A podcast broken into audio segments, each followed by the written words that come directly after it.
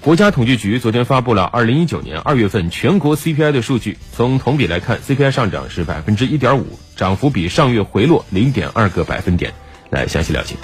从同比看，二零一九年二月份全国 CPI 同比上涨百分之一点五，其中食品价格上涨百分之零点七，涨幅比上月回落一点二个百分点，影响 CPI 上涨约零点一四个百分点。非食品价格上涨百分之一点七，涨幅与上月相同，影响 CPI 上涨约一点三四个百分点。据测算，在二月份百分之一点五的同比涨幅中，去年价格变动的翘尾影响为零，新涨价影响约为一点五个百分点。从环比看，CPI 上涨百分之一点零，涨幅比上月扩大零点五个百分点。在食品中，受节日效应和部分地区雨雪天气等综合影响，鲜菜、鲜果和水产品价格分别上涨百分之十五点七、百分之五点四和百分之四点零，合计影响 CPI 上涨约零点五八个百分点。在非食品中，旅行社收费、飞机票和宾馆住宿价格分别上涨百分之七点四、百分之五点一和百分之三点三，电影票价格上涨百分之六点八。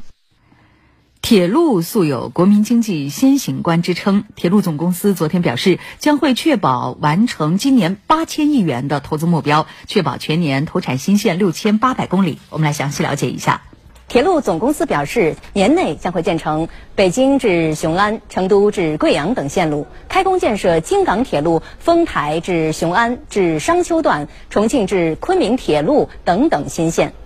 继续加大十四个集中连片特困地区、革命老区、少数民族地区、边疆地区铁路规划建设的力度，加快升级改造物流基地、集疏港铁路等等，优化区域路网结构，提高货运服务的质量。